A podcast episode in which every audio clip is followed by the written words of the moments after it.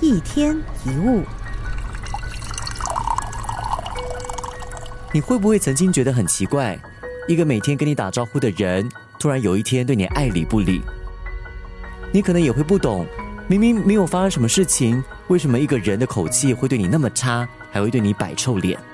又或者遇到一个人，明明你没有得罪他，他却对你发很大的脾气。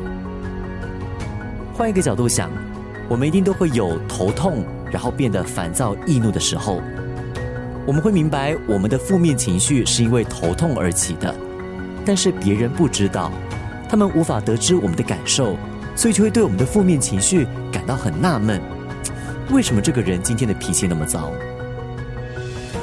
很多时候，我们只看到别人外在的言行，看不到对方内在的感受，很难感同身受，这也是人跟人之间常有误解的原因。当我们看到一张臭脸，我们不知道他其实是身体不舒服；当我们对马路上横冲直撞的车大骂，也许不了解他家里发生了意外，他正急着赶回家。别人对我们没有好脸色，或是说话不客气，可能是遇到某些麻烦或倒霉的事情。我们都有过类似的经验，情绪不好的时候，一点点小事都会触怒我们。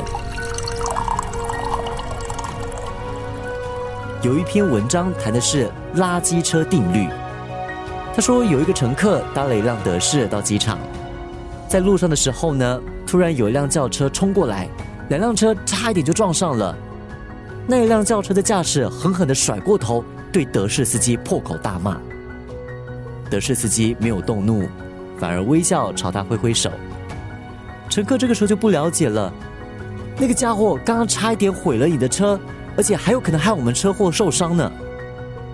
德士司机接着解释说：“其实许多人就像垃圾车，他们到处跑来跑去，身体充满了垃圾、沮丧、愤怒跟失望。他们的垃圾越积越多，一定要找一个地方给倒出来。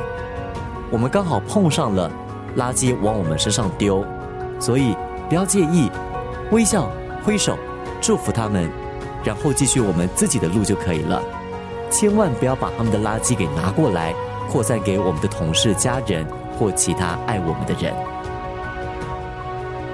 其实带给我们痛苦的人，自己也好不到哪里去，因为他们堆积了很多垃圾，所以才会看起来臭气冲天。如果有一个人摆脸色给你看，想象一下，这个人的脖子前面挂了一个牌子，写着“内有恶犬”，那么。这个人狂吠乱咬的行为就可以理解了，对吧？一天一物。